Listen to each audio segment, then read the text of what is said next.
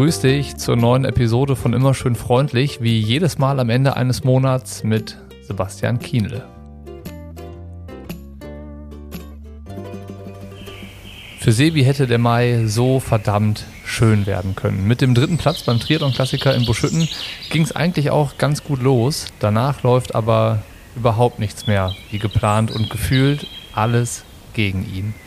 Die Mitteldistanz bei der Challenge Fréjus in Frankreich rettet er zwar nach einer frustrierenden Zeitstrafe noch auf dem vierten Platz ins Ziel, muss aber schon wenige Tage später feststellen, dass das nur ein kleiner Seitenhieb gewesen ist im Vergleich zu dem, was er im nächsten Rennen erleben sollte.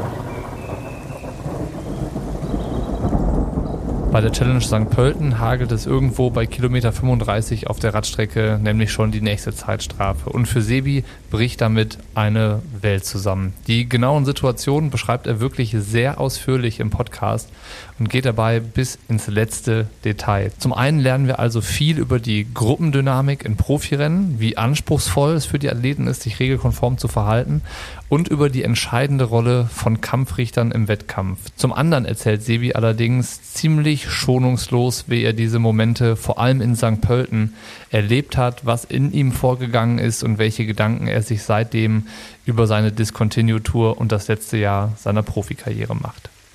Ich habe Sebi in seiner ganzen Karriere jedenfalls noch nie so enttäuscht, entrückt und irgendwie auch verzweifelt erlebt. Theoretisch hätte all das auch für eine Episode schon an Themen gereicht, aber das war eigentlich nur der erste Teil.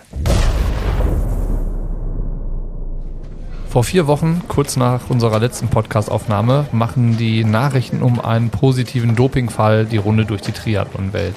Dem amerikanischen Triathlon-Profi Colin Chartier, der letztes Jahr unter anderem den Ironman Canada und die PTO US Open gewonnen hat, wurde in einer Trainingskontrolle Epo-Doping nachgewiesen. Für Sebi und mich war das ein guter Anlass, um in die Grauzone abzubiegen und über ein Thema zu diskutieren, über das bisher viel zu wenig gesprochen wurde. Es wurde also kurz ein bisschen unbequem zwischen uns, aber am Ende haben wir natürlich wieder einen gemeinsamen Nenner gefunden und waren uns einig, dass insgesamt mehr Fokus und Handeln erforderlich ist, um aus der Doping-Thematik keine Doping-Problematik werden zu lassen.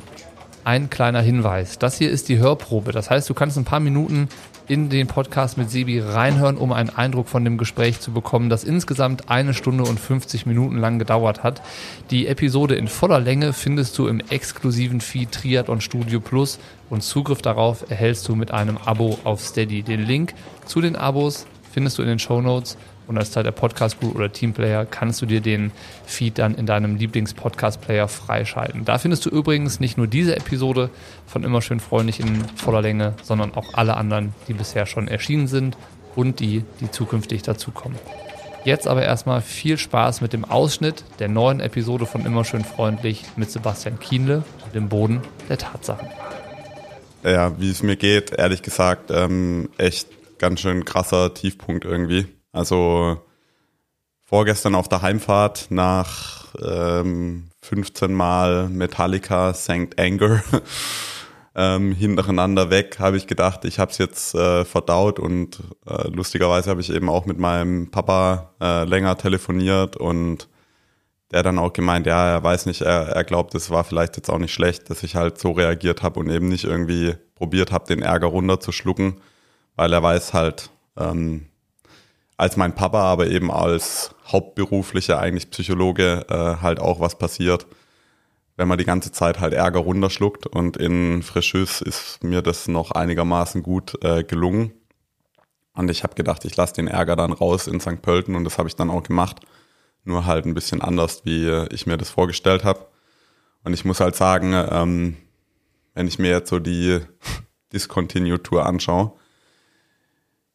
dann äh, äh, läuft es schon ein bisschen anders, äh, wie ich mir das halt äh, vorgestellt habe und wie ich mir das irgendwie äh, erträumt habe. Das muss man halt schon klar so sagen. Und äh, deswegen fühle ich mich gerade schon echt äh, ganz schön, ganz schön ausgebrannt. Und wenn man, sage ich mal, Müdigkeit wird halt schnell übertüncht von Erfolg und äh, dem Gefühl, dass schon wieder Rennwoche ist und man sich da halt auch selber dann halt hypen kann. Aber jetzt nach dem Vorfall da in St. Pölten muss ich halt echt sagen, das war äh, ja die ganze äh, Freude, die ich irgendwie an dem Sport auch in diesem Jahr trotz, sag ich mal, eher mittelmäßigen Ergebnissen bis jetzt ähm, hatte, hat es mir aus dem Körper gesaugt in dem Moment, ja. Und dann, ja, also wie gesagt, dann war eben die Situation, ich habe 15 Meter Abstand gehalten. Es sind mehrmals Athleten vor mir reingeslottet. Ähm, Kampfrichter kam zu mir, hat gepfiffen. Ähm, der gleiche Kampfrichter, der vorher ja. die Warnung ausgesprochen ja, hatte. Okay. Genau. Und dann habe ich äh, eine Zeitstrafe gekriegt und dann bin ich ausgerastet. Also dann ein bisschen in die Eisen gegangen, rangefahren und oder also. Ja, wie gesagt, zum Glück, ähm, zum großen Glück muss ich noch sagen, weil ich glaube, ähm, das ist auch was, was, glaube ich, dann zum Beispiel so ein Kampfrichter sich nicht vorstellen kann, ist, mein Leben besteht aus diesem Sport. Immer noch. 24 Stunden am Tag. Ich habe nichts anderes gemacht das ganze Jahr, wie mich auf diese Rennen vorzubereiten. Das waren meine letzten zwei, vielleicht meine letzten zwei Chancen, Triathlon-Rennen in meiner Karriere zu gewinnen, ja. Und ich glaube, manchmal machen die sich kein, keine Gedanken darüber, was da dran hängt, ja. Also, und ja, da war der Teufel halt immer noch relativ groß. Zum Glück war halt der Engel auch da, weil, wie gesagt, ich, also ich, ich weiß nicht, wie knapp ich in dem Moment davor war, alles, was ich erreicht habe in meinem Leben wegzuschmeißen, indem ich wirklich halt nicht nach rechts gefahren bin, in die Leitplanke, sondern nach links und den Typ vom Motorrad geholt hätte. Also das war so knapp davor. Ich bin selber über mich erschrocken, dass ich halt diese zwei Abzweigungen in dem Moment hatte. Krass, ja. In meinem Kopf, was jetzt passiert als nächstes, ja.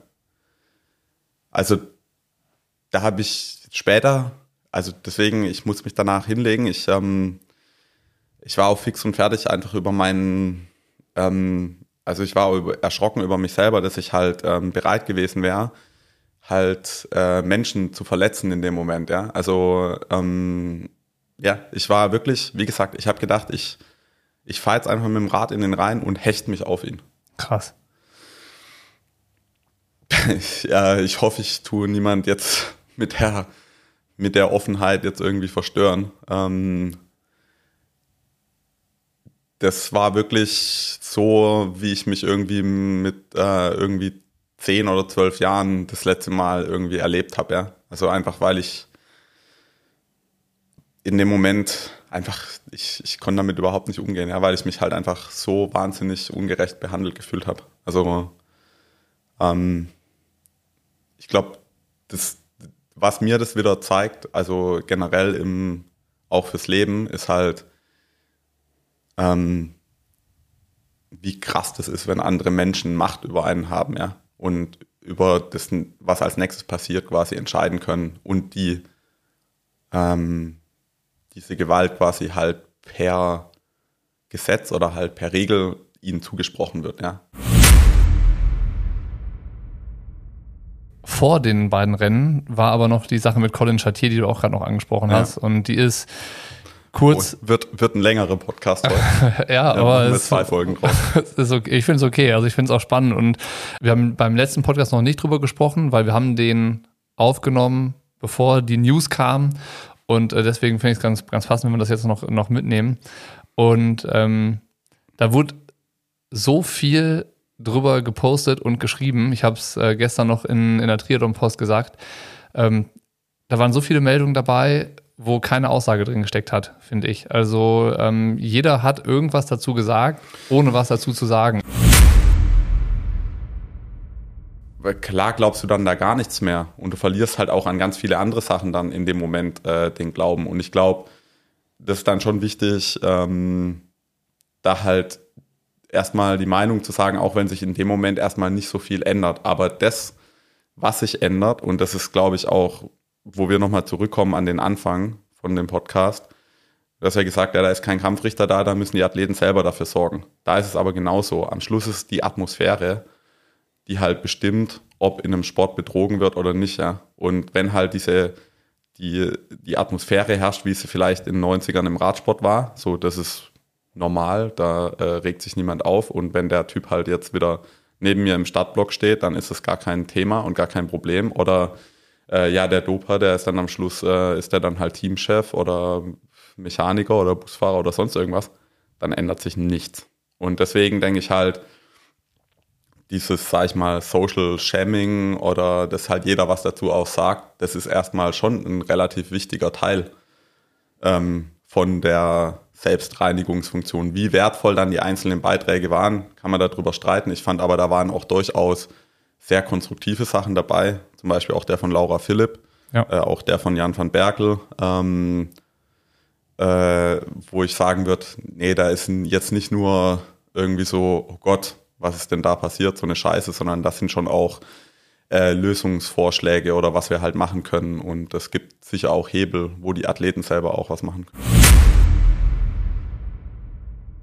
Und ähm, wenn man jetzt irgendwie so einen Strich drunter macht und die ganze Sache, ich finde es einfach gut, dass drüber gesprochen wird durch die Sache. Guck mal, vor vier ja. Wochen war Doping im Triathlon kein nicht Thema. mal ansatzweise ein Gar Thema. Kein Thema, ja. Und, und das ja. ist schon, das ist schon falsch. Triathlon ist die prädestinierte Sportart dafür, dass, dass sowas wie Doping existiert und sogar und, und Sinn macht und sowas. Und dann, dass da nie mal die Tür aufgemacht wird, um durchzugehen und drüber zu sprechen, ist, es ist scheiße unangenehm, hier zu sitzen und darüber zu sprechen. Das stimmt. Es ist, ähm, ja, es ist unangenehm. Und Aber trotzdem gut, dass es jetzt ist, finde ich. Also ich finde, es äh, ist ein Thema, das eigentlich bereichert das die Sache. Weil du halt auch auf andere Themen kommst, wo, wo du drüber sprechen kannst, wo man auch wieder drüber diskutieren kann und sowas. Und so gesehen ist das ähm, scheiße, glaub, dass es das gibt. Aber gut, ich glaube schon, genau, ich glaube schon, dass ähm, das Ganze halt das, das Gute auf jeden Fall hat, dass ähm, dadurch irgendwie auch so ein Druck entsteht, dass nach dem ganzen ja nach dem ganzen Geposte und äh, den ganzen Wortmeldungen dann auch tatsächlich eben halt was äh, passieren muss, ja. Ähm, ich glaube, das ist auch irgendwo dann der Konsens natürlich auch äh, bei denen, das Ganze halt beobachten. Jetzt hat jeder einmal den Finger gehoben und was gesagt. Und als nächstes muss halt auch mal was dann getan werden, ja. Und zwar halt auf verschiedenen Ebenen. Das war die kleine Hörprobe. Die Episode in voller Länge kannst du im exklusiven Feed Triathlon Studio Plus hören. Alles, was du brauchst, um Zugriff zu erhalten und dir den Feed in deinem Lieblings-Podcast-Player freizuschalten, ist ein Abo auf Steady. Den Link zu den Abos findest du in den Shownotes und als Teil der Podcast-Crew oder Teamplayer kannst du dir diese und alle anderen Episoden von Immer schön freundlich ab sofort in voller Länge anhören. Schau dich gerne um, komm an Bord. Ich freue mich auf jeden Fall, wenn du dabei bist. Und natürlich supportest du mit einem Abo auch die wöchentliche Spende in Höhe von 226 Euro, die das Triathlon Studio Woche für Woche tätigt. In diesem Sinne, vielen, vielen Dank. Sebi erklärt nochmal, wo er das Geld diese Woche gerne hinschicken möchte. Dann hören wir uns nächste Woche vielleicht schon in voller Länge oder hier zur nächsten Hörprobe. Bis dahin, viele Grüße die wissen, glaube ich, noch nicht, nichts von ihrem Glück. Da müssen wir auch nochmal ähm, noch ins Detail gehen. Aber genau, Stiftung Bildung, ähm, ich glaube, das wichtigste, die wichtigste Sache überhaupt in unserer Gesellschaft äh, löst am Schluss irgendwie alle anderen äh, Probleme. Genau, Stiftung Bildung, da gehen, geht die Spende dieses Mal hin und äh, letztendlich auch dann die von der Verlosung von dem äh, neuen Rad, was dann auch in Rot äh, zum Einsatz kommen wird. Mir gefällt es richtig, richtig geil. Ich finde es nochmal eine ganze Spur besser wie jetzt das Neuseeland-Rad. Äh, vielleicht auch da noch ein kurzer Update, ups, kurzes Update. Das äh, wird nicht mehr lang dauern. Also es gibt noch die Möglichkeit, wer noch was äh, spenden will und Lose kaufen will für das Rad für Neuseeland, gibt's noch. Und wir sind inzwischen, glaube ich, schon bei über 80.000 Euro eingenommener äh, Spenden für den WWF äh, Neuseeland. Das ist wirklich wahnsinnig viel. Ja, ich, meine Motivation ist tatsächlich dieses Jahr äh, die halbe Million ähm, Spenden zu knacken. Und ich glaube, das äh, bekommen, wir, bekommen wir hin, weil jetzt kommen noch ein paar richtig geile Räder. Ähm, das Norseman-Rad wird, glaube ich, auch richtig geil. Das, Rot, das Rotrad, Rotrad habe ich ja schon gesehen, du hast mir auf dem Foto gezeigt. Das ja. ist wirklich spektakulär schön und äh, vor allen Dingen, glaube ich, äh, was, was einen persönlichen Wert dann auch noch irgendwie Absolut. von dir hat. Nicht nur die Erinnerung Extrem. an das ja. Rad, aber ich muss sagen, das Neuseeland-Rad, das dann irgendwie von dir in den Zaun geschmettert wurde, das ist natürlich auch was Spezielles. äh, dazu, ne? kann ich, dazu kann ich noch sagen, ähm, es ist, war von Anfang an schon so geplant, dass der Gewinner die Wahl hat zwischen dem Originalrad und äh, quasi der Replika. Also es gibt noch genau das gleiche Rad nochmal.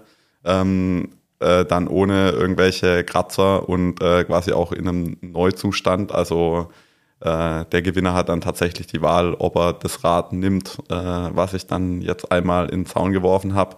Das hat auch keinerlei Schaden genommen, außer dass äh, leider das Scheibenrad kaputt gegangen ist dabei. Ähm, also als Sammler würde ich ja das, das Gebrauchte nehmen. Das finde ich, finde ich mega.